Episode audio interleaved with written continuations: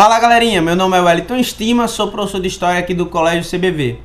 Gente, vou comentar aqui com vocês a questão 36, uma questão tranquila, envolvendo um cenário, a conjuntura né, de ditadura civil-militar e traz aí um, um, uma arte né, do Cildo Meirelles, projeto Cédulas, e que tem como pano de fundo a morte do Vladimir Herzog, né? Quem matou Herzog? Essa é uma pergunta interessante e tal, que dentro daquele cenário, né, foi colocado como um suicídio. Um suicídio meio estranho, né, galera? Vocês sabem daquela história, um suicídio meio assassinato, né, que vocês conhecem bem o pano de fundo.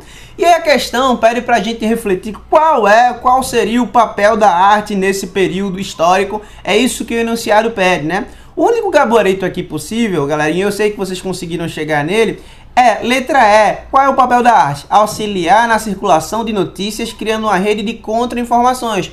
Ora, a gente sabe que o processo de produção artística foi extremamente censurado durante o regime militar né, e existia uma série de artifícios que os artistas utilizavam. Dentre eles era, inclusive a partir da arte, produzir contra-informações ou debaixo dos, enfim, nos bastidores ali circular uma série de notícias contrários ao regime ou de forma crítica ao regime. Então, o único gabarito possível, galera, letra A, o papel da arte é auxiliar na circulação de notícias, criando uma rede de contra-informações.